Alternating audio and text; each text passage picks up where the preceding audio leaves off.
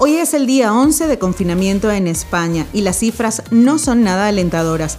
Tan solo ayer murieron 655 personas, para un total de 4.000. Hoy, 26 de marzo, son 56.000 los afectados y aún no llegamos al anunciado pico de la curva que los expertos tanto anuncian. Día tras día, el personal sanitario es aplaudido por un país que se ha visto tomado por sorpresa. Así que esta tarde tengo como invitada a Gloria Nicolás. Ella es enfermera en un centro de atención primaria de la ciudad de Barcelona y nos comenta un poco la situación. Buenas tardes, Gloria, ¿cómo estás? Hola, buenas tardes, María Laura. Bien, ¿y tú? Bueno, en lo mismo, 11 días de confinamiento. Porque tú luego, cuando no eres enfermera, por ejemplo hoy, que estás en casa, estás confinada también, ¿no? Cumpliendo con el confinamiento. Por supuesto, saliendo lo menos y lo, imprescindible, vamos, que no salgo. Gloria, ¿alguna vez pensaste como profesional de la salud que podría pasar algo así? No, jamás. Yo creo que ah, en la carrera no nos preparan para esto. Y bueno, y esto está siendo algo totalmente nuevo, inesperado. Y bueno, y como todos, pues nos hemos sentido desbordados, con miedo, con con incertidumbre, pero claro, al, pasar los días, también uno va como viéndole un poquito los dientes al lobo que digo yo y, se va sobreponiendo. ¿Y ahora estás luchando la batalla? Sí, bueno, yo digo que estoy en primera línea porque a nosotros nos llegan pacientes que están, eh, bueno, pues con unos síntomas graves porque el, el COVID tiene síntomas leves, síntomas moderados y síntomas graves. Que son los que necesitan hospitalización. Y a nosotros nos llegan pues pacientes que necesitan atención médica. Es decir, que has estado de frente a frente con el virus. Sí, totalmente. Y bueno, los primeros días con equipos de protección individual, los famosos EPIs. Hmm. Y ahora en este momento lo que estamos usando eh, no se puede considerar como EPIs o sea, el problema que hay ahora mismo en todos los hospitales es que no hay suficiente material de protección. Ha ido disminuyendo con el uso, es material que es desechable y se ha ido yendo, pero no ha habido reposición eh, como debería haber.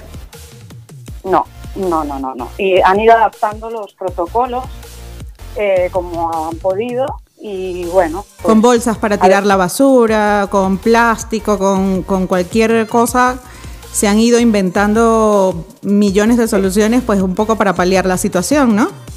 Exacto. Sí. Eh, bueno, pues con el ingenio y creatividad intentando protegernos, porque no, vamos a dejar a, ningún paciente sin atender. Gloria, cada día cuando te preparas para ir a trabajar, hoy es el día 11, no sé si tú vas llevando la cuenta o no la vas llevando, ¿qué prefieres? No, no llevo la cuenta. ¿No la llevas? no. Hoy es el día 11 de confinamiento, pero cada vez que te vas a trabajar, antes de salir, ¿tienes alguna premisa? ¿Piensas en que, en que lo vas a hacer bien, en que las cosas pueden mejorar? ¿Qué piensas? Cuando llega ese momento de enfrentarte nuevamente a tu trabajo, sabiendo que es una situación especial, que todo está cambiado, ¿te has acostumbrado un poco? Em, sí, a ver, eh, los protocolos van cambiando casi a diario porque el, sistema, ahora mismo el sistema sanitario está bajo una presión increíble y esto hace que constantemente se, tengan que, nos tengamos que ir adaptando a las nuevas situaciones. Entonces, yo llego sabiendo que voy a tener que leer un protocolo distinto. ¿A diario? Eh, a diario, sí, sí, prácticamente es a diario. Mm. Y bueno, y recuerdo los primeros días que no teníamos ni protocolo. Claro. Quiero decir, entonces, bueno, por lo menos ahora tenemos un protocolo. Yo lo que pienso es mm, que llego ahí, me voy a leer mi, protocolo. Yo también aprovecho el confinamiento para informarme, buscar artículos, hmm. evidencia científica, también porque eso me da más información y me siento más segura y más fuerte de lo que yo después voy a aplicar a los pacientes, ¿no? Qué interesante.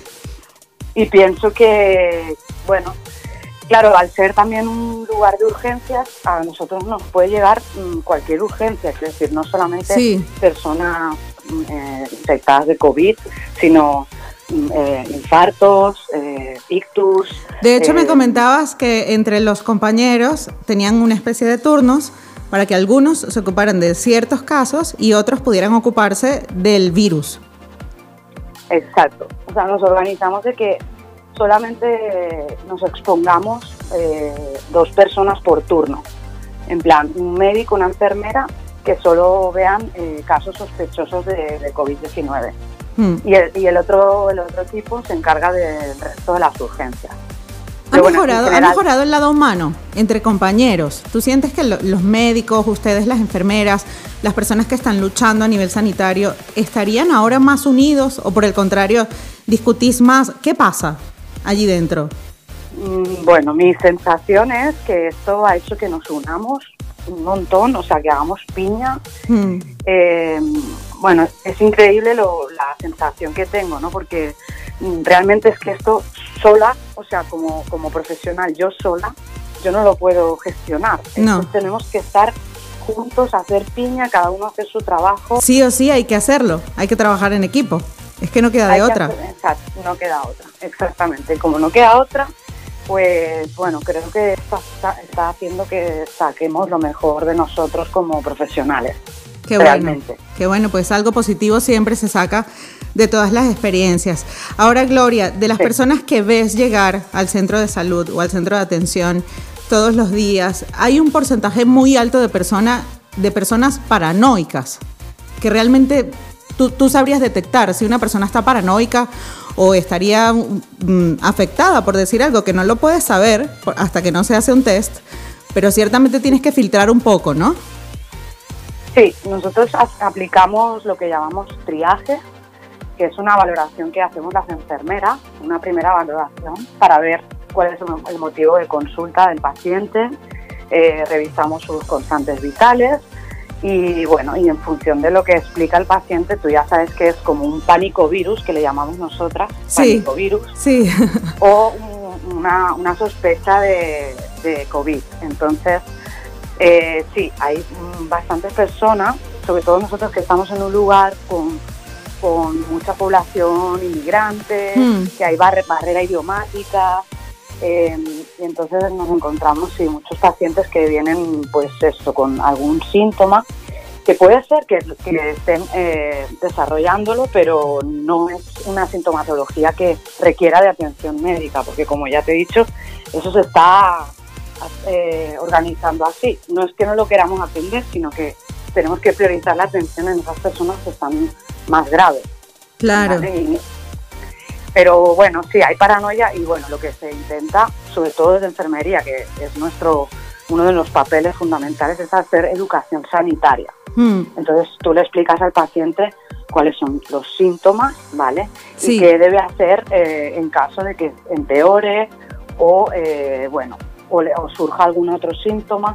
Y bueno, y los vamos orientando y de esta manera pues vamos tranquilizando a la gente porque es normal que la gente tiene miedo sí. y, es normal, porque es nuestro papel también eh, reforzar todo eso y explicar y dar información para que la gente esté más tranquila. Es increíble, además estuve leyendo por allí que la paranoia puede tener síntomas parecidos a los del coronavirus. Es decir, una persona paranoica puede llegar a sentir fiebre o puede llegar a sentir la molestia estomacal o incluso la tos seca puede ser un síntoma de la paranoia. Y estamos en plena epidemia de gripe. Sí. Y de resfriados, de lo que le llamamos nosotros catarro común. Y las alergias por la primavera.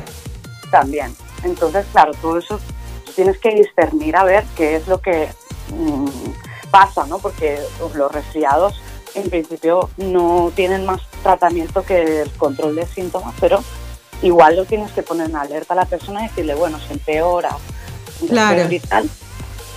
Sí. Oye, Gloria, pues esta tarde he querido hablar contigo un poco más el lado humano. Eh, de más está decirte que me siento orgullosa de escuchar a una mujer joven que esté luchando, que esté en plena guerra y de verdad me uno a los aplausos de todas las noches a las 8 de la noche para aplaudirte a ti y a tus compañeros. Yo que estoy sola en el salón de mi casa igual te aplaudo.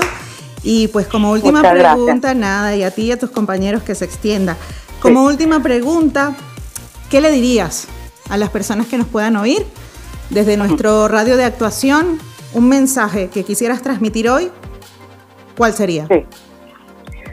Bueno, mira, me gustaría decirle a todas esas personas que escuchan que eh, hay muchísimas personas que estamos trabajando muy duro. Hay muchas personas tratando de encontrar eh, tratamientos eficaces, eh, cuidando, dejándose la piel para salvar a todo el mundo, porque no vamos a dejar a nadie. Sí. No vamos a dejar a nadie. Entonces, yo creo que em, sentir que hay tanta gente que está ahí para que no avance el virus, para que los que se enfermaron se curen y sentir todo ese apoyo, mm, eh, bueno, quiero que lo sientan porque es así. Hay muchísima gente que está trabajando para que para que frenemos esto y para que la gente que está enferma se cure y salga adelante. Se siente, Gloria, se siente, lo sabemos. Lo sabemos que estamos consentidos, queridos y cuidados y protegidos por un grupo de profesionales muy grandes y no solo aquí en España, también en otros países. Así que muchísimas gracias, te agradezco mucho que hayas hablado con nosotros esta tarde y pues que todo vaya bien y pase rápido. Bueno, muchas gracias a ti, ¿eh? mucho ánimo y ahí seguimos. Un abrazo. Chao. Y de esta forma hemos conversado con Gloria Nicolás, enfermera del Centro de Atención Primaria en la ciudad de Barcelona. Gracias a todos y buenas tardes.